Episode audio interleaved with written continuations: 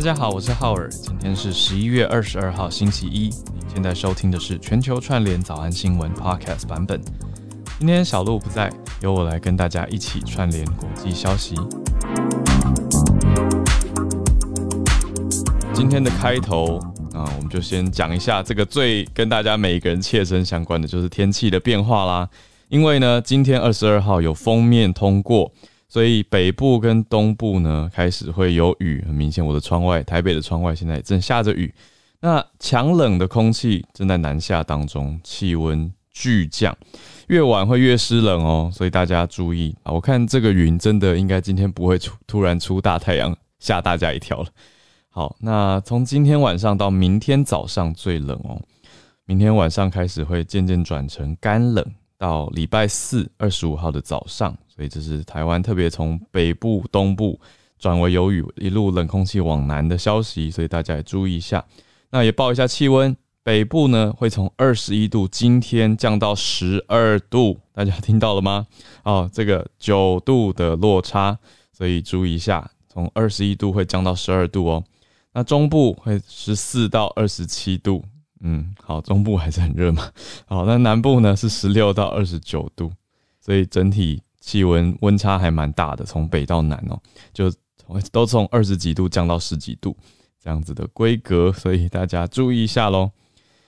好，那天气讲完以后，讲一个比较严肃的消息，有两件事情要放在一起谈，也就是这几天发生的事情，因为最近还算是连续了。发生了几起的超商暴力事件，从之前大家知道关注到在南部，那一路也发生连续，哎，刚好在北部也发生了超商的暴力事件，也就是店员受到攻击。从之前到现在，连续加起来已经有三名的超商店员受害了嘛？那昨天而已，在桃园的龟山，有一名男子，他因为不满店员又是口罩的事情，就说你又。店员就说：“哎，你要戴口罩啊！”就这个男子呢，不满他竟然非常非常非常可怕，他拿刀把店员刺死。那店员就送医抢救之后不治身亡。当然，非常非常多人激愤，非常的愤怒嘛！这种事情怎么可以发生呢？就在我们身边，超商这么日常的事情，怎么会怎么会到现在有人拿出一把刀，可以光天化日之下做出这样子的事情？当然就有非常多非常多的讨论，比如说我们是不是要加强巡逻啊？那我还出现看到一个词叫做加强示警率，就让大家看到警察的几率等等等。加强巡逻，还有超商增加栅栏哦，就是有些人可能看过不同国家的杂货店，有的做法是其实柜台包的还蛮紧密的，也就是可以避免抢案或者是避免攻击事件等等等。那也有很多人在说司法要改革，但是。其实还没有看到很很好的，我还没有看到很好的分析文，带我们大家可以真的好好去思考，到底怎么改革跟哪些条文的方向。我觉得还要时间，因为我我说的是这个文章或者大家的讨论，公民讨论还需要一些时间行诉，因为目前现在是情绪激动的状态。那大家当然听到这样的事情会很悲愤嘛，就觉得怎么可以做这种事情呢？很愤怒，很生气。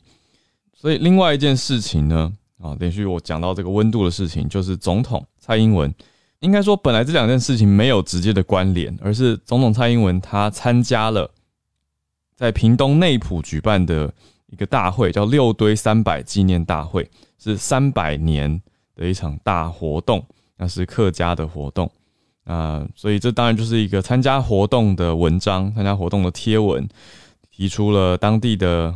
简短的历史沿革，那怎么样的精神到现在大家来庆祝，跟让更多人推广跟知道六堆的客家文化，要团结传承等等等。好，可是，在社群上大家一片关注超商消息的时候，总统刚好在这个时间发了这样子的文章，结果留言区就灌入了大家的愤怒。等于是大家就把这样子的愤怒跟想法全部都灌在留言区嘛，就觉得说现在发生这样的事情，怎么会不关心？还在哦，你懂吗？大家大家懂这个这个气氛吧？就是怎么会？哎，明明就有这么这么难过的事情发生，结果你在发庆祝，就会让人觉得有一种温差跟落差感。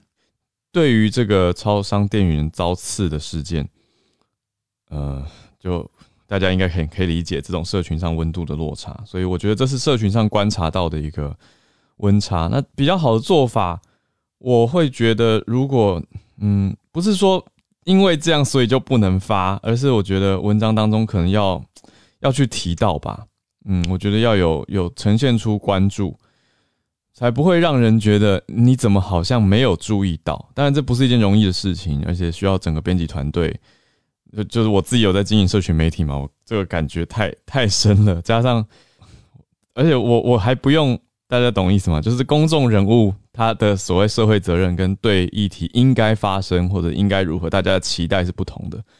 好，那我就讲出我自己的社群感觉跟社群的观察。那至于回到这个超商的事件，Seven Eleven 的总部有说话，他们是说会全力配合警方调查、谴责暴力等等等。那也在也在检讨啦，就说内部的作业规范要避免跟消费者纠纷。那当然要持续宣导的是保护店员的自身安全是优先的事件。那现在也在协助家属处理后续，但真的是一个很难过的消息。那大家当然也会有一点担心，就觉得哇，怎么会这样呢？好，那这个次店员的事件实际的详情是不是马上讲说，哎，你赶快戴口罩就发生刺伤的事件哦？是讲完之后，这个男子心生不满，他其实进进出出的超伤了几次，那他进进出出大概三次左右，那第三次他回到超商的时候，这个店员就从柜台哦，是他把店员叫出来，他就说你不要再躲在柜台后面了。他这个时候才拿出他藏的水果刀刺向对方，那两个人扭打之后，刀竟然刺进了店员的胸口，最后失血过多就倒在超商的门外。那送医之后呢，还是不治，当然是一个非常难过的消息。我刚也想了一下，礼拜一的早上，但是这个我觉得大家要知道了，要关注这样的事情。好，那相关的讨论目前是偏向呃以警力巡逻加强等等等，还有保护超商店员。等等的角度去思考。那另外，新北市长侯友谊他曾经提过说，要不要设置司法精神医院来提高强制就医的年限？这个也重新回到大家的一些讨论焦点当中。好，我们现在回到国际新闻方面。那今天跟大家盘点一下我们的四则国际热题哦。这几题早上跟制作人在讨论的时候，我只是觉得，嗯，真的是选的非常的。我非常同意我们讨论出来的这几个很好，看到眼睛都觉得嗯瞪大了起来，也的确是这几天很热的。特别从第一题开始，昨天就看到中国把立陶宛外交关系降级了，降成一个听起来会觉得很弱的词，叫代办级。但是等一下会讲一下，维也纳公约其实有分级，那这是外交上面算是常见的做法。第二题则是讲到了彭帅的事情，我想。大家多多少少在社群上应该都有看到，彭帅一阵子没有自己跟大家说话了。那这段时间都是透过官方单位等等的机构来发声。如果有了解详情的朋友，我真的是希望我不要给出错误的资讯。但是我这边看到的跟认知到的，真的都是如此。所以如果有人有更你觉得更 credible 的来源，那可以告诉我们。那我讲的是彭帅他。好像真的都没有自己跟大家在说话了，这样子的状态。好，那那这件事后续如何呢？现在有几个国家五眼联盟的成员，他们说要来背个北京冬奥啊，认为这样子让运动员消失，非常的不 OK。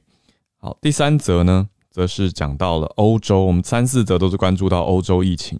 看到这三四则的标题，就会觉得哇，还蛮帮欧洲疫情担心的。怎么说呢？第三则是看到荷兰、比利时跟法国都因为一些防疫的规定的关系，爆发了警民冲突。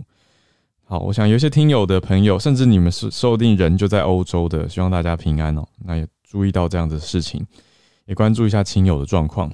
那第四则则是德国的确诊状况，连续四天都破五万。就是指单日确诊数哦，这真的是冲的很高。还记得前两个礼拜，一个多礼拜吧，叔叔才跟我们分享德国跟荷兰的情况。现在确诊数持续的往上，我们待会来了解一下详情。好，我们就先从第一题开始讲起吧。延续我们上个礼拜讲到的消息，经过了几天，在周末也是昨天发出的消息，中国提出了要降级，已经降级对于立陶宛的外交关系。但在这之前呢，其实两边已经互相算是撤除、撤离了派驻的大使。那以维也纳公约来说，其实普遍有三种的外交层级的做法。第一层呢是叫做对总统或元首派驻大使，第二层叫做对总统元首派驻公使啊，就是副大使的概念。那第三层呢，则是对于当地的外交部长来派代办。好，所以概念是不同的哦，就是它的派驻对象也不一样。其实从以前我学英文就一直觉得 ambassador to 是一个很有趣的介系词，而且是一个就是真的都是这样用嘛，就是 ambassador to the country。所以你用的这些词是对哪一国的大使用的是这个词。好，那这个外交降级的消息详细是如何呢？就是在昨天的时候，中国宣布跟立陶宛的外交关系降级了。立陶宛的国会外交委员会的主席他说到：“说北京对立陶宛越来越强硬，那这样自由民主世界就会越反感。”另外，有台小组的主席则是说到：“北京的做法只会催生反作用力。”北京当然是不满立陶宛允许在首都设立了台湾代表处嘛。那在八月的时候，其实已经召回了中国驻立陶宛的大使。那立陶宛驻中国的大使呢，在隔一个月，九月初的时候也返回了立陶宛首都维尔纽斯了。那立中现在两国的关系是降为代办等级，意思是两国目前互相不互派大使。那已经被召回的大使也不会回到岗位上。这是什么意思呢？这就是在两国关系恶化，但是还没有要断交的时候，会常见到在国际上会采取的外交做法。那么，在这个首都的代表处是欧洲，也是中国的邦交国境内第一个以台湾为名的代表处。我在上个礼拜跟大家提过嘛，它是用 Taiwanese 啊 Taiwanese Representative Office 啊代表处。那立陶宛的外交部今天也再重申一次哦，这个我觉得很有趣。怎么说呢？立陶宛说，我们遵守一中政策。但强调同时有权跟台湾扩大合作，并且互设不具外交性质的代表处，就像其他许多国家的做法。好，这是立陶宛的说法，等于立陶宛在说法上，外交部并没有要大改变所谓一中政策的说法。那也说到，而且强调说，跟台湾这样子代表处是没有外交性质，就是代表处。好，那这当然是外交上的一种做法喽。总之，立陶宛的意思是我们这样并没有，立陶宛并不觉得自己是在违逆一中的政策，但是中共的做法就是不开心。那两边呢，把大使都撤离掉之后，现在外交降级了，让大家了解到这件事情。好，第二则我们关注到的是五眼联盟在讨论啊，要背个北京冬奥的事情，为什么呢？好。中国女子网球名将彭帅之前就是因为在微博上发出了一则非常短暂的讲到他跟中共高官之间的感情纠葛，但是这个文章很快就消失了。结果彭帅呢，好像也后来都没有再发文了，后来都是其他代表单位来发表他的行踪，或者是照片，或者是影片等等。可是太多人都觉得不相信。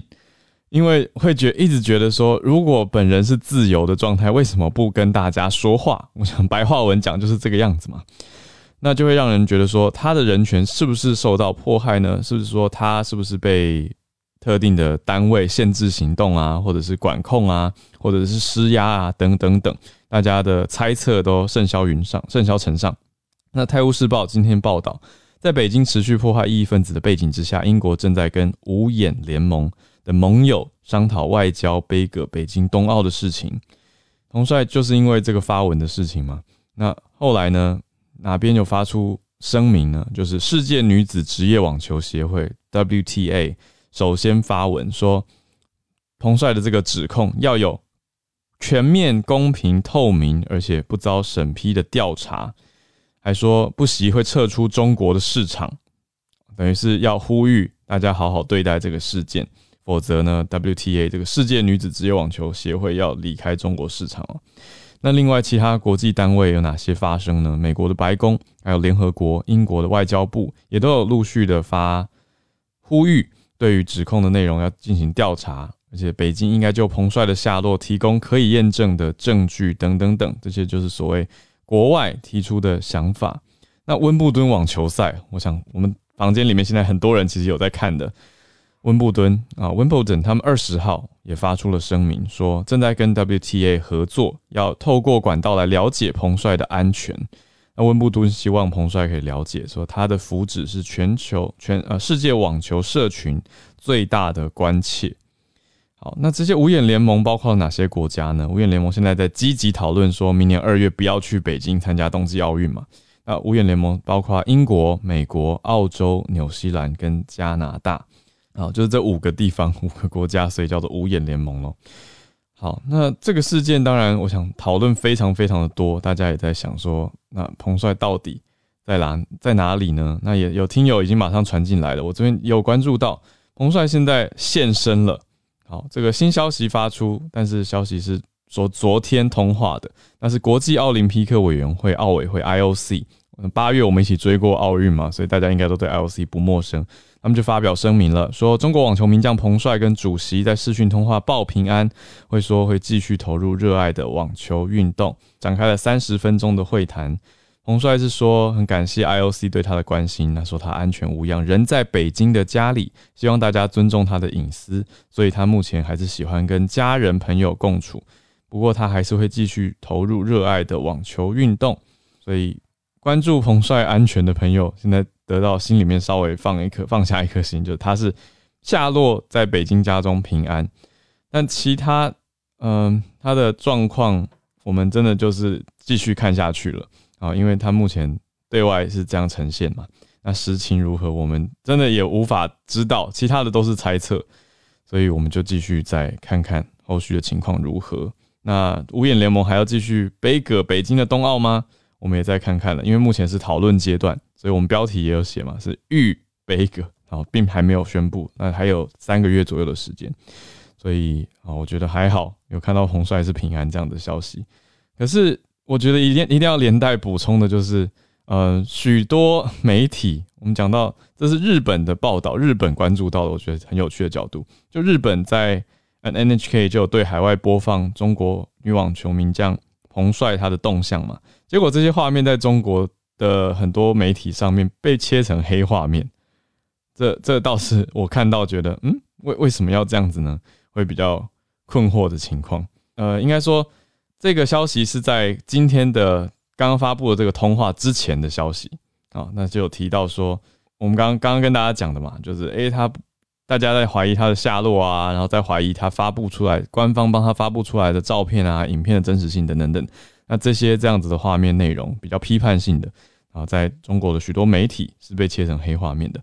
不过，刚刚这么新一两小时前的新消息出来之后，我们再关注一下后续会是如何联动。好，谢谢大家提供来的这些消息，谢谢纸飞机跟资讯。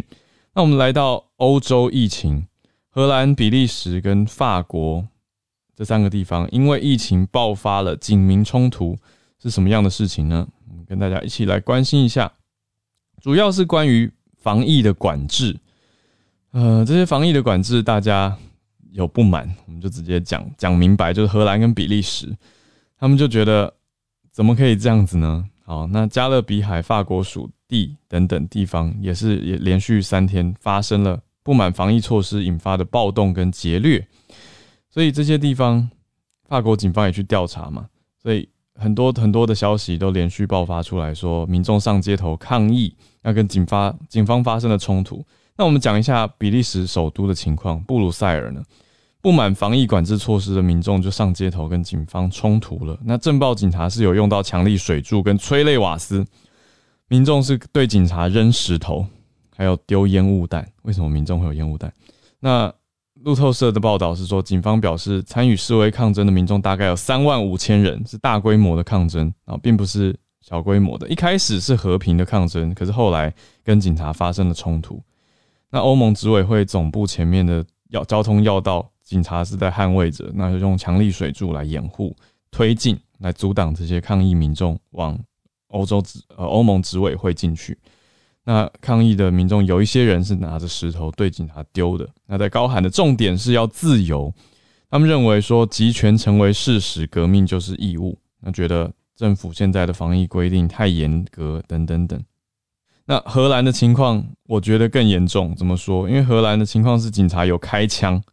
刚讲到比利时是用水柱嘛，那荷兰是开枪，有四位民众中弹了那荷兰现在已经有很多城市，我们刚刚讲到这边看到的是鹿特丹等等的地方，连续两个晚上都非常的不平静。那因为在局部封城，所以这些地方，那荷兰的国际法庭海牙这边的警察有说，哎，示威民众纵火焚烧脚踏车。那也破坏了市中心放单车的电子停车柱，这样破坏公家的建设等等等。那还说民众对警察丢爆竹，还从屋顶丢石头。那警察在荷兰的海牙这边是用强力水柱来扑灭的火势。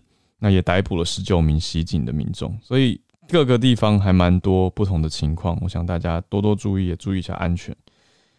那我们讲到最后，关注是德国的情况。德国连续四天单日的确诊超过五万。我们上个礼拜应该说前几个礼拜都还在讲说欧洲疫情算是第四波嘛？那政府说担心会有第五波，现在当然还没有，可是正大家在关注，也蛮担忧的。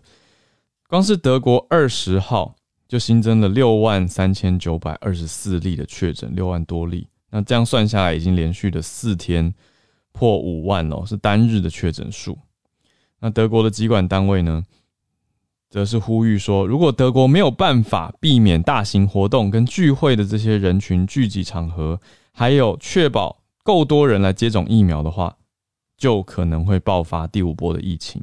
这是德国的机管单位主管所呼吁的。那特别强调说，今年冬天的疫情走势，很大程度会取决在现在大家当下的行动。就如同我们在早安新闻讨论过的，大家想可以想到到的，就是下个月接下来圣诞节，那德国本来有许多的圣诞市集等等，会不会受到这样疫情的影响跟改动呢？改变安排呢？现在都还是未定之天。我们也跟大家分享这个，其实我们常在看的数据网站哦，牛津大学的 Our World in Data 数据看世界这个网站的数据，截到上周十九号。为止呢，德国的完整接种率大概是百分之六十七。所谓完整是两剂的意思。那奥地利也打算在德国旁东边的奥地利打算立法要规定，明年二月一号开始要强制接种疫苗，会成为欧洲第一个强制接种疫苗的国家哦。等于是说，用法律规定每个人一定要打疫苗，不然就是违法。那我我这边新闻还没有其他的详情，但我想应该是有一些例外啦，比如说身体状况啊。或者是特殊的证明等等，那到时候执行细节如何也会有很多的争议。我相信，那德国现在也在非常激烈、积极的在讨论要不要跟进。我想完全大家可以理解吧？哦，确诊数字冲这么高，大家其实还蛮担忧的，也会在想说，我们到底该采取什么样的策略、什么样的措施才能够改善这样子的情况？好，那我们就继续来关注也。为欧洲的疫情来祷告，我希望是一切往比较好的方向走。现在看到这么多不平静的消息，会觉得，嗯，哦，谢谢猪猪的纸飞机说，德国现在是百分之六十七点九，好，跟刚才这个，呃，差不多，细节多一点点，在冲往百分之六十八，但我不知道实际上大家施打意愿跟情况，呃，的速度是如何，这个真的是有赖当地的朋友在告诉我们了。时间也来到八点二十九分，我想我们来听听大家所关注的消息。叶老师今天是不是也是比较跟自然科学相关的消息？我觉得常听叶老师分享都会觉得很清新，可以学一些新知识。要跟大家分享的是，中国现在取得了这个全世界钴矿的那个优势。嗯。因为全世界的钴矿大概有百分之五十是在刚果民主共和国。根据今天早上看到的，就是《纽约时报》的消息是说呢，当地有十九个钴矿，然后有十五个已经被这个中国的那个公司在营运，要不然就是中国的公司有资助。嗯，那那个所以。就是，那当然就是说，之前其实美国跟中国一直在这个为了要取得这个刚果的这个钴矿，那个两个在你来我往的角力。那事实上，其中就是美国的公司有一个还是那个现在这个呃现任总统的儿子，就是这个 Hunter Hunter Biden，嗯，那个跟 Hunter Biden 还有关系，嗯，但是现在就是中国取得了优势，那美国要怎么办呢？美国可能就是想办法去其他其他的来源去取得这个钴矿。那当然就是说，钴矿的重要性是在于说。呃，所谓的我们常说就是手机的那个锂电池啊，嗯嗯，事实上锂电池里面还是那个也有钴哦，对，所以那个其实是蛮重要的东西。我看了一下，大概其他。其他钴矿的用途可能都没有这个锂电池这么重要。嗯，对，就因为其他像那个染料啦，或者是说在医学上面的用途，嗯，大概都没有那么立即跟迫切。嗯，就只有这个锂电池，好是那个。当然，就是说如果有其他的听友是这方面的专家的话，嗯，也欢迎补充。嗯，谢谢大家。好，谢谢叶老师。这个金字旁的钴，一个金在一个古古代的古，这个钴矿，那现在是由中国取得的优势。好，谢谢叶老师。我们再来到白优姐姐姐。其实这个新闻也可以跟叶老师那一则做一个连接哦，就是说，其实中国它现在的一个扩张啊，已经开始让各个国家去注意到这个问题，应该不是只有台湾要面对而已。那我今天分享的这则新闻呢，来自 Newsweek 在十一月十九号所发布的，就是在上周。德州参议员 John Conyn 呢，他在对国会发出一个警告，他说：“中国他把台湾视作他进攻的第一步，注意，只是第一步。他会认为接下来要大家注意的是，那下一个是谁？就假设中国真的武力夺。”台湾之后，整个环绕美国在区域政治的骨牌效应是有可能会开始展开的。那日本、菲律宾，甚至是越南跟印度都有跟中国有领土争议，所以如果台湾真的被拿下了，这不会是一个终点，而只会是一个起点。那这样的想法，其实在过去就是比较少被呃大大的提及，嗯，因为大家会觉得说，哎，现在就是想尽办法跟中国之间保持一个和平。那台湾的问题，大家都是采取战略模糊。那只是说，John Conning 这个提议呢，就是告诉美国人说，实际上战略模糊是对的，但是我们也要去思考，如果我们持续保持这样的一个方法，会不会对亚洲各国以及我们美国的关系产生一个负面的影响？嗯，那根据他。他的一个分析就认为说，哦，解放军是很有可能夺取更多领土，或者他不用去夺取领土，只要大部分的亚洲国家看到说，哎，美国对于台湾是袖手旁观的，那大概除了日本跟澳洲以外。应该大部分的国家都会立刻转向跟中国站在一起，嗯，那这对美国还有在亚太区域跟全球的信用都会立刻瓦解。那以上的这段补充，它是来自 Grand Newson，是美国退休的海军，那他现在是日本策略研究论坛的资深研究员，他也同意以上的这些观点。对，所以我觉得其实现在美国社会对于台湾的关注一定会比过去来的更多。呃，也是在研究上面，也可能会有更多的讨论。原因也可能在现在台湾的问题已经逐渐外部化。嗯，以上是我的分享，谢谢，谢谢姐姐的分享。那我看到这个 Newsweek 的标题用了“骨牌”这个字，说 Taiwan could be first domino in Chinese land grab across Asia，意思就是骨牌第一颗推下去，可能会后续有其他的。啊，这这这个词用的很重啊，land grab 就是土地掠夺或土地的侵占等等的。那谢谢姐姐跟我们分享这个观点跟这样的报道。在我们连线到第一第一次上来的朋友吗？哦，有一位 Danny。嗯，Hello，大家好，对我是第一次。嗯，你好，嗯，你好，你好，我只是想要跟大家分享，嗯，这个讯息在奥地利。那，呃，我知道，嗯，其实 How Howard，你们其实上个礼拜就有分享奥地利做的一些，嗯，防疫的措施。那现在是他们一直就是慢慢陆陆续续在鼓励人民去打疫苗。嗯，所以呢，嗯。苗的人是只能就是像之前的那样子封城，就是你只能去买必需品啊这样子，可是其他地方你都不能去。嗯，那现在奥地利是规定了，明年二月一日，嗯，呃，如果没有打疫苗的人就要被罚欧元三千七，那呃三千七百欧元这样子。所以嗯，奥地利现在非常严格。那可是其实还是会有很多人不愿意去打，因为可能有钱的人他们就会。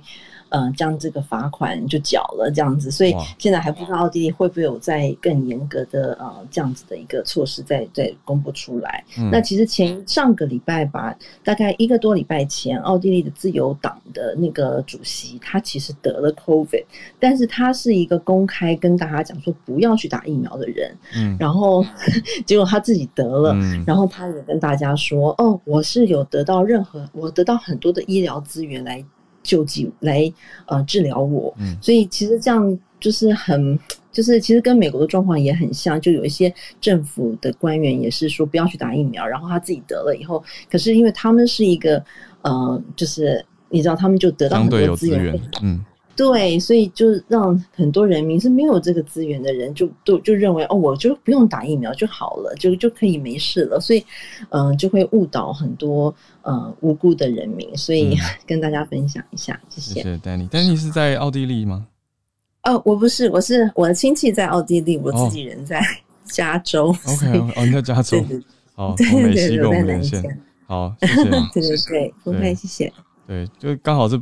呃，等于补足了刚才我提到说，呃，我在讲德国疫情的时候，说到奥地利明年二月一号开始立法嘛，那原来立法这个，对，谢谢 Danny 的补充，原来是用罚款的方式。那我刚才换算了一下，三千七百欧大概是十一万六千台币的罚款啊，的确就是一个公共卫生的法则。好，谢谢 Danny。那我们再连线到芭比。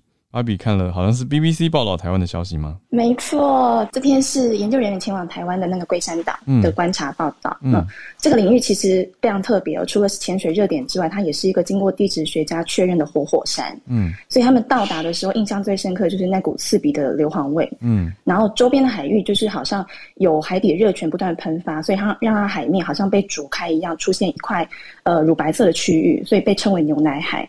那这个经过检测之后，也发现牛奶海的 pH 值可以到二以下这么低，就是比一般的海水还要酸，所以泡在水中太久，还会不小心被奶酸换肤。那其实这个 从呃零九年开始，它是持持续了十年的这个部分研究的报告，是由德国、台湾还有中国的研究人员共同的合作。那最新的方向其实主要就是要探索我们他们在讨论的这些极端气候，嗯，还有地震频繁的状态之下，海洋生态的变化，尤其是这片海域的生物是怎么样在更加恶劣的状态下生存的。像在两千年的时候才发现，就是最具代表性的怪方蟹。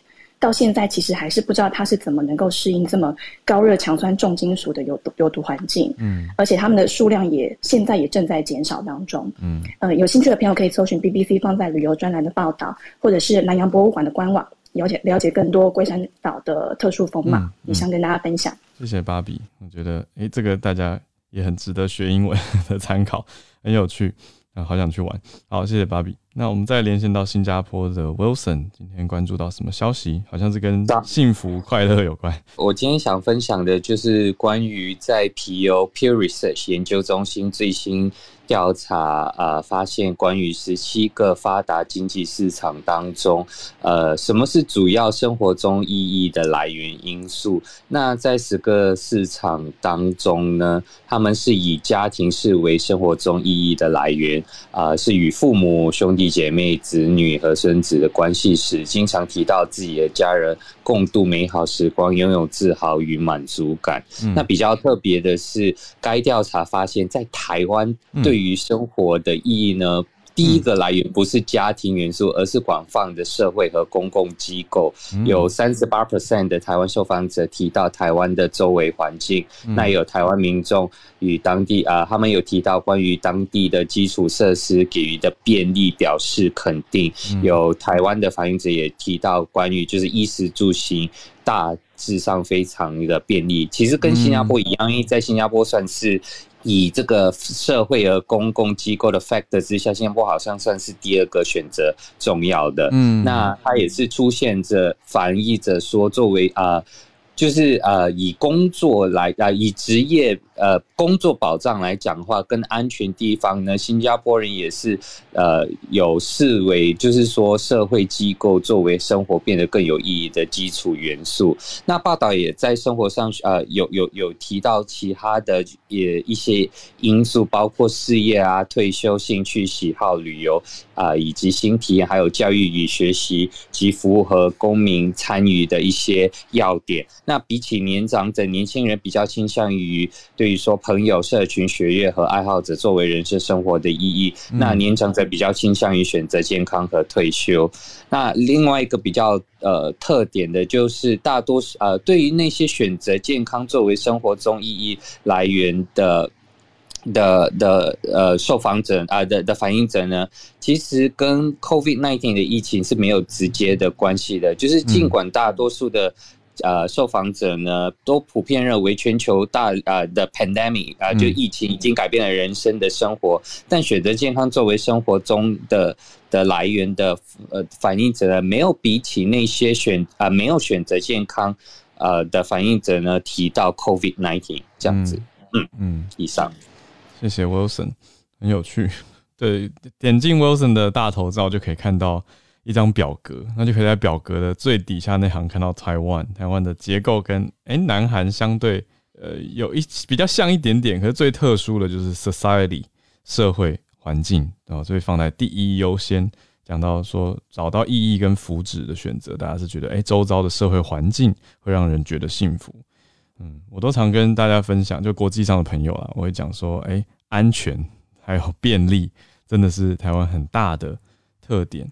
对，谢谢 Wilson。那我们再来连线到依依依依，好像，嘿，你好，是不是也是第一次上？叫，哎，对，叫依依就好了。是，然后。我要分享的是那个今今年那个台湾不是在行政院四月的时候提出了跟踪骚扰防治法的草案嘛？嗯，他今他在今年的十一月十九号，就是立法院那边三读已经通过了。嗯，然后这种八种行为呢，就是最重可以关到五年，预计是明年五月就会上路，五到五月五月或六月。他的八个行为是通讯骚扰、跟尾随接近，还有歧视的贬，就是歧视或贬低对骂人，还有监视观察、不当的追求、寄送物品跟妨碍妨害名誉，还有冒用各自。就比如说，嗯，你一直打别人电话，或者尾随接近他们，或者是说你歧视他，然后呃怎么样的这些这些行为，最终都可以。就是最重可以罚到你关五年如果你有带凶器的话了，嗯，那如果没有带的话，是一年以下有期徒刑，然后或是罚还你十万块的罚金，嗯，大概是这样子。嗯，以上，对我有注意到这一则，谢谢你选了，那刚好跟大家可以分享这个简称叫跟骚法的跟踪骚扰防治法。这个过往其实非常的恼人，因为。如果以前我因为我身边认识很近的朋友，就的确是被骚扰过，而且被被跟踪，就是会一直出现在他家楼下，而且以前是没有法律可以管的，以前你联络警察也只能就是来劝说，可是他因为只是站在楼下也没有做什么，可是对于当事人产生会很大的心理压力嘛，对，所以现在这个立院已经三读通过了跟踪骚扰防治法，明年五月会上路，谢谢依依你好，那我们再来连线到。祖祖，祖祖现在是在荷兰还是在德国？今天在德国，因为我不暂时不能回荷兰，嗯，荷兰又变成高风险区，嗯，对。然后我 echo 一下依依，我十三年前被跟踪过三个月，所以跟骚法我很开心通过，嗯，对，嗯。你刚刚有提到那个暴动啊，其实维也纳也有，嗯，对。然后那个德国部分就是说，因为大家就是都打 BNT 的，嗯，所以现在他们想要限制医生订购 BNT 的时候，要就是要有一个数量，不能超过，就是每个医生有个配额个扣打，嗯，可是 Moderna 的部分就是没有限制，嗯，因为他们现在很怕 Moderna 过期，嗯嗯，就是现在会有过期的问题发生，嗯，所以他们就希望说，就是不要再订那么多 BNT，可是医生们都抗议啊，因为现在未成年跟孕妇。都要打 BNT，然后你第一季打 BNT 的，第二季还是要 BNT 啊。嗯，然后再来老人家的部分，通常医生都会建议 BNT。嗯，那还有就是说，那个十二月二十号开始，呃，要开放五岁到十一岁的人施打那个疫苗了。嗯，然后这一个族群也是 BNT 啊，所以要医生们就是不定 BNT 的话，真的太困难了，因为变成说。呃，大家打电话去的时候找不到别人听，你就是要一间一间一直打，就是诊所要一直打这样子。嗯嗯嗯。然后十一月二十四开始就是要针对公车、火车，变成说你一定要嗯快筛过的人，就是要戳过鼻子的人，然后还有打过疫苗的，或是你得过疫情呃得过那个 COVID 的人，然后。康复了，那个康复证明的人，就是你才可以搭公车跟火车，不然你不能搭。那以前就是前三波从来没有这个规定过，嗯，所以我觉得第四波是对德国而言真的是非常的严重。然后你提到那个就是。嗯，确诊人数五万这一点，就是我一直在看那个卫生部的官网，它本来都会公布有多少人确诊什么之类，可是我不知道为什么现在数字好像变零，我不知道是不是宕机了。应该是宕了吧？就是还是说人太多，他没有办法统整算出数字，所以可能等上班时间我再看一下有没有数字出来。这样，对，就以上，谢谢。谢谢猪猪。好，我们再关注这个欧洲的疫情，再连线到。奥地利，呃，要怎么称呼你？呃，我是在维也纳的豆豆妈妈。那呃，今天特别来分享今天开始的最新奥地利封锁情形。那刚刚有说到，呃，明年二月一号，其实说要奥地利要强制全国国民打疫苗，但其实都有报道都有说，孕妇、儿童过。儿童还有过敏等等的因素可以例外。那当然，这件事情造成了奥地利全国非常非常大的争议。那联邦政府跟州议会可能都还有蛮多时间要角力的。应该都可能还会有变数，那非常值得后续再继续观察。嗯，那虽然欧盟没有批准，维也纳政府在上周已经开放了六到十二岁的小学生 off label 的疫苗施打，那这周要 lock down 了，然后市政府更火速的在开放了五万多个预约名额，积极推动儿童施打。那希望呢，透过帮儿童快速的接种来弥补奥地利低落的疫苗覆盖率。那希望能。减缓这一波在学校非常迅速传播的大流行。那比较值得注意的事情，这次的大封锁，各级学校还是维持正常面对面的实体课程。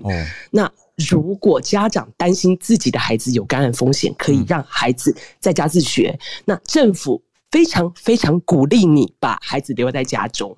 那这个部分也是次封锁的最大的争议点。我身边的家长，包括我自己，大部分都还是会决定让孩子正常上课。嗯，可是非常多的孩子是无症状的感染。嗯，那各个学校把检测结果，呃，PCR 检测检测结果没有办法一天回传学校，其实是非常难切断小学生之间的高速传播链哦。那政府又把不上上不上学这件的责任风险再丢回给父母，那新闻留言区就引发非常激烈的争论大战。那。嗯，这次的部分我自己呢，可能也是非常的挣扎。那会送孩子，可能还是会送我孩子继续正常上学。那非常庆幸，在流行大流行两年之后呢，奥地利小学生终于可以在。上课的时候戴口罩了，那我的孩子终于不是班上唯一的口罩怪客。那嗯，毕竟呃，之前奥地利已经经过了三次孩子在家自学哦，教育落差的问题其实都呃已经出现了。那这样学校开放的封锁方式，呃，二十天之后奥地利疫情会怎么发展？那蛮值得密切注意的。那也可以作为台湾哦未来开放。或者是收紧之间的参考，那这就是我今天的维也纳连线分享。谢谢妈妈，我问一个问题，所以我确认一下，意思是说封锁，意思是上班族大多还是在家上班，但是学生要呼吁在家上班，所以也没有，除非你有必要，哎，你有必要的去上班，你还是要呃，就是持检测证明，嗯，呃，疫苗康复等等，嗯，那那还是希望你待在家里。那大家的抗议。因为听起来这样子的封锁还不会到那么强硬啊，可是为什么大家抗议主要是针对抗议？就这两，还有就是两方面的，嗯，其实就是这一个政策，这一次封锁就是惹恼了两派人，嗯，那一方面是呃强制要打疫苗，让不打疫苗派出来抗议，嗯嗯，那这次的这次的 lockdown 嗯，让打了疫苗的人觉得被被被被政府背叛了。嗯，你夏天的时候跟我们人民说，我们已经战胜病毒了，我们可以自由了。嗯，对，所以反而这一次的这一次的抗议是两方面的意见的立场的人都走出来抗议了。嗯，对，蛮严重的，这样可以理解。对，所以刚才讲到一些报道，看到主要标语还是在呼吁自由。因为两两边的要的自由其实有一点不一样，一边是觉得我们要人生的自由，然后一边是觉得我们要打疫苗自由选择的自由。可是他们都是对政府喊要自由。对，那这次奥地利政府可能就失败在于说没有太早的呃解除封锁了。嗯，对，应该就是这样子，就是口罩啦或者一些管制措施都放得太松。那各州各个联邦州也不一样，所以会发生出呃一些。一些联邦州很严重，那一些联邦州很轻，但但这些严重程度不一的呃联邦州却都要遭遇一样的封锁，这也是大家不满的地方。嗯嗯嗯，哦，会有落差，对，会有落差，没错。非常谢谢豆豆妈妈今天的分享，谢谢你。对，好的。哦，那也谢谢我刚看到 Zuzu 的补充文字，讲到说，哎，我们现在跟欧洲的是因为可能冬令节约时间的关系嘛，所以现在欧洲反而哎变成本来是晚上两点半夜两点才听得到早安新闻，现在一点多可以上来跟我们分享，所以欧洲听友多了一些，谢谢。那我们也关注欧洲的疫情，希望大家平安。那讲到疫情，我不知道孔医师这几天主要关注的消息，因为时代全球疫情消息非常的多。看医师今天关注跟我们分享哪些看点？我很快先讲一下刚刚欧洲这个状况。嗯，呃，最常被提到的两个比较严重，目前的西欧国家是奥地利跟德国。嗯，那你只看测确诊数是都很高哈。对。然后相比于两周两周前，哦哦，增加这个一百到两百 percent 的一直往上跳。嗯。那到目前为止，因为因为大家知道它的重症、他的死亡是比较落后的指标。嗯，所以只看死亡的话，我看他现在其实还是在一定的水准以下，哈，呃，至少比比美国低，嗯，那可是因为大家知道死亡可能还没有发生，嗯，所以德国也很多消息已经传出，那个医疗已经非常紧绷了嘛，哈，所以才刚刚开始，这个这一波疫情才刚刚开始。那我观察到一个现象是在欧洲，哈，你你去看他们。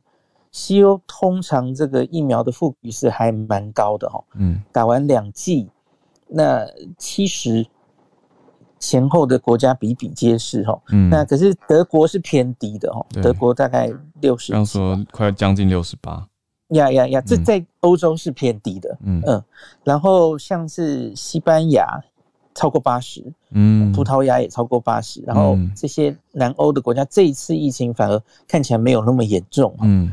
那我觉得就是，虽然一我们现在台湾也也在讨论一个事情，就是我们到底要达到两剂多少的覆盖率才够？嗯，那我觉得这一次欧洲整体虽然疫情都起来，可是我觉得从那个六十七十八十已经可以看出一些差别了哦。嗯，这个可以是大家去拿那个 Our World in Data 的 data 出来自己。自己去看你想看的 parameter 的时候，你可以稍微注意一下哦，因为只看确诊数可能会有误导。因为第一个，它可能多半都是轻症嘛，没有走向重症。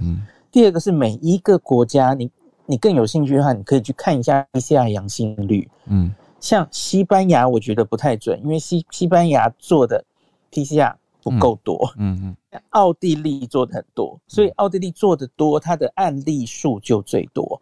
可是它 PCR 阳性率很低，代表它做的很充分的 PCR 检查。可是其他欧洲国家没有奥地利做这么多，所以我们不能只看确诊数。嗯，所以我觉得看重症跟死亡会是在在一两周后会 很明确的反映他们疫情的严重与否这样子哈。嗯，那我觉得目前西欧国家很明显疫苗打的比较多的，相对于东欧。东欧的比较严重的国家，东欧跟俄罗斯，那个每百万人的致死的数字，其实都是差一大截的哦。嗯，所以我看到目前，我是觉得疫苗显然还是有效，可是问题是，那六十七十八十其实还是差的哦。对，我们可以继续看下去了哈。嗯嗯嗯。那另外一个就是美国，美国在上礼拜五啊，很快的时间之内，一天之内哈，早上 FDA 先通过了十八岁以上的加强针，嗯，那个莫德纳跟辉瑞都批准了，嗯，那 CDC 随即开会，然后很快噼里啪啦就通过了哈。现在是感恩节假期之前嘛，哦，嗯，他们在上礼拜五就通过了，全部成人十八岁以上，嗯。啊就可以打到加强针哦。嗯。那这个政策其实是我不知道大家还记不记得，白宫在八月八月二十几号的时候，突然有一次就开了防疫记者会，嗯，然后就宣称九月二十号那一周，全美国成人都可以打加强针，嗯，那时候就引起轩然大波嘛，哦，那后来呢，在九月正好都是九月二十，然后十月二十，就 CDC 跟 FDA 就各开了一次会，那专家们其实就找了各种理由嘛。他们觉得打全部的成人好像是目前科学证据还没有那么多，嗯，那讨论了非常嘛，我们之前也跟大家报告过，所以最后出了一个很复杂的政策，哦，嗯，就是当然美国原来是搁在六十五岁以上你就都打，因为那个证据力最足，嗯，那可是十八到六十四的人呢，他们就很复杂的规定嘛，比方说你有一些慢性病，嗯，比方说你是住在，呃。长照中心，嗯，或是你是长照中心的工作人员等等，哦，那最后这个政策写出来，其实他们觉得莫衷一是，哦，很多年轻人根本搞不清楚，啊，我不要说年轻人，中年人，嗯，搞不清楚自己该不该去打加强针，嗯，那到目前为止，美国打大加强针是三千一百万吧，嗯，可是很少，嗯，相对于他们可以。施打加强针的人到目前为止打的不是非常踊跃哦。那六十五岁以上最重要的这群人打的比例也只有应该不到两成哈，就是打的不是很踊跃。那所以他们回头想，是不是我们这个政策定的太复杂了哦？那所以因此星期五的讨论反而是在说，他们觉得应该要弄简单一点点。然后大家都讲了很多嘛。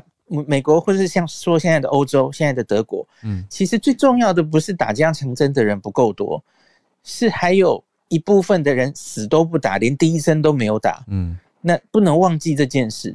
所以我觉得他们是想从加强针的这个泥沼中，嗯，赶快往前走哈，嗯，所以他们开会的第一件事就是说，不要忘记了没打第一针的人才是最重要的，要赶快打哦，嗯。然后第二个是，他们就简化了对加强针的建议，反正十八岁以上都让你打了，嗯嗯，就让简单一点，有意愿打我们就让你打，嗯。然后他的 wording 是不太一样的哦，他他说五十岁以上，嗯，他把六十五往下到五十哦，他说 you should，你应该要打哦。那可是十八到六十，呃，对不起，十八到四十九的话，他说 you may。你可以可能可以打哦，建议的强度不一样。嗯，那这个建议强度不一样，是因为目前还是那老话一句哦，呃，目前的资料看起来，虽然对有症状的保护力，嗯，特别是 B N T 疫苗哦，它降的比莫德纳多一点，嗯，最终到五六个月，那可是对重症的保护力还是非常好，到目前为止看起来不错哈。嗯，那所以以科学证据，真的没有全部的人都。需要去打这个加强针没有错啦，嗯，即使到今天都还是。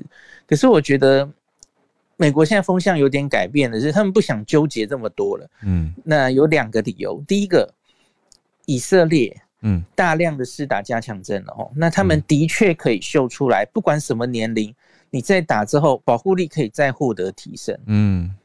嘿，一个是这个，嗯，那。上上次我有跟大家报告，辉瑞也做了一个一万人的临床试验嘛，加强针的临床试验，他又可以把保护力弄到九成去。嗯嗯，那所以他们不太在纠结了，他们不太纠结，那到底有没有？那个保护力下降，是利大于弊的意思。对对对，它反正它会有效。然后现在你又看到美国疫情又升温了，嗯，这两个礼拜哈，相比于前两个礼拜，美国又增加了大概两成的案例，嗯，很多州又又开始蠢蠢欲动了。美国每天七日平均又回升到每天九万人，其实前阵子也不过降到七万人而已啦哦，嗯，每天还是死一千人，我已经跟大家讲过了。没没怎么降到谷底去，那所以他们很担心接下来的 holiday season，嗯，所以我觉得在这个这样的 整体风气下，那我觉得这次专家就没有太多意见了。反正好了好了，你们要打就都给你打了，十八岁以上都打哦。嗯，那我觉得这个就是啊，终于这件事发生了，虽然延迟了，比白宫说的慢了慢了两个月哦。嗯。终于，白宫达成了他们八月底宣称的吼，十八岁以上都可以打加强针，这样看你要不要打这样。那我觉得美国这样了这一枪之后吼，那其他国家一定更是变本加厉了吼，WHO 又要哭了吼。所以就上礼拜我英国。英国到目前为止是把年龄往下下修到四十岁，嗯，那他们是很 evidence base 的哈，他们他们目资料就是觉得十八到三十九岁青人明明免疫力没有怎么下降太多哈，防重症都不得了，他们觉得真的不需要在这群人打加强针了哈。那可是我看只会有越来越多国家妥协，嗯，就是 美国都这样做啦，然后。日本包括我们的熟悉的日本，日本上礼拜讨论的时候也没有打算对年龄设限哦。嗯，反正我们疫苗够多嘛，他们现在反而是担心买的疫苗太多打不完会过期，好多国家都面临这个问题，连台湾都有，对吧？对啊，对，那所以反正手上有疫苗就把它打掉，我觉得大家变成这种心态了哦。嗯。那可是上礼拜我有听叶斌，就是有一个在美国的华人，他就觉得这实在还是不太好哦，因为你现在对于所有十八岁以上的人都要准备加强针的话，哦，大家的施打意愿是一回事，可是问题是因为因为你就说了要打嘛，那你肯定要准备非常多疫苗备在那里准备让大家打，嗯，所以他就觉得这个对全全世界的那个疫苗供应量。的平衡还是非常大的影响哦。嗯，那很多落落后的国家，那个第一季、第二季都还远远没有打上来的哦。嗯，那比方东欧啦，哦，东欧东欧有施打意愿的问题，然后应该有疫苗供应量的问题都有哦。嗯，那所以对全世界的疫情真的感觉不是好事哦。嗯，那觉得这个。疫苗供应还会有一阵子的，我我我举个例子，嗯，最后讲一句话，台湾的疫苗啊，大家有没有注意到 COVAX 有多久没有到货了？嗯，很久。我们一开始被 COVAX 救哈，COVAX 是我们疫苗重要的来源哦。那后来就是我们自购的了哈，或者是民间自购的，陆续来都有抢到哦。COVAX 好久没了，因为 WHO 面临苦战呐。这些疫苗都抢不到啊，然后就送不过来，所以就觉得以全世界的观点来说，这个哎，全世界竞相施打加强针的这件事，哈，看起来是完全阻止不了。嗯，那接下来只是造成更多的浪费，因为我觉得只看美国就知道了。连第二季大家都不太，第一季、第二季都有疑虑，嗯，然后你进入第三季会更多人不想打哦，他他打的比例肯定只是越来越低，嗯，然后你疫苗又要准备在那里，然后就浪费掉，嗯，那所以真的觉得，哎，能怎么说呢？就是有一种，我我觉得这是一个公共卫生跟大众沟通的一个危机挑战吧，要可能要找到大家的智慧，找好的解法。现在的感觉有点像说。好早好早，大家就一起说好是两季，可是后来改了的这种感觉，然后会会让大家心里面会觉得为什么？那我觉得真的需要看到第三季真的有很好很好的成效，才有办法说服大家。成效是真的有了，因为他打下去之后，以色列嗯，现在目前的资料最完整，因为他们五月就早。早的对。全部打下去了，而且是全年龄哦，嗯，大概八月就开到十二岁以上都可以打加强针了哦，嗯，那所以他们已经有很初步的资料，就是你打下去跟原来只打两剂的人，你那个保护力大概都可以再高个十倍，嗯，就是你又十倍于他们呃没打疫苗的人。感染或是重症死亡都是都是有打加强人的十倍这样子，就是又又有很明显的保护力被拉出来这样子。那我觉得美国也看到，哎，以色列这样，然后大家看最近新闻你看不到以色列了嘛？因为以色列的这一波 Delta 又被压下来了哦。嗯，对。那虽然我个人不太确定这是不是只因为加强针打下来的，可是看起来世界各国会觉得，呃，他现在疫情起来了嘛，他又觉得以色列，哎，好像压掉啦，嗯，所以他也没有别的可以做了，他就觉得，哦，那那加强针来打打看吧，嗯，一定会有这种心态，嗯，可以理解。那回回到台湾来了，我们我们可能都要。一起考虑了哈，我觉得接下来一定会看到，就是很多国家第三针打下去，嗯，那我们就可以除了以色列之外，观察一下，到底他对疫情的控制会会不会有更进一步的好处，还有打下去会不会有我们意料之外的副作用？嗯，呃，美国开会有把以色列的资料呈现出来说，心肌炎第三季。没有想象中的多哈，嗯，那个第二季还是最多的，嗯，因为第三季是已经半年后才打的嘛，哈，嗯，反而打下去心肌炎就没有再特别多了，哦，这是初步让大家可以松一口气，哈，嗯嗯，那所以我们就继续看别国这样打下去的状况吧，嗯嗯嗯，好，非常感谢医师，欧洲到美国，那全球也看着美国现在这个第三季。因为美国一直都是很多国家参考对标的指标嘛。好，那后续情况我们再继续关注。感谢医师的会诊跟解析。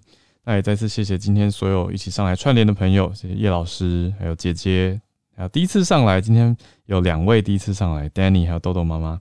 再来，呃，我们也经常来常常分享的 Wilson、芭比。啊哦，还有一位第一次上来，依依也是第一次上来，三位第一次上来啊，还有猪猪，然后谢谢孔医师，谢谢你的收听。有任何想要告诉我们的话，欢迎透过各种管道留言给我们。今天封面报道，天气越晚越冷哦，大家要注意温差。明天小鹿就回来我们期待明天跟大家一起继续串联。明天见拜拜。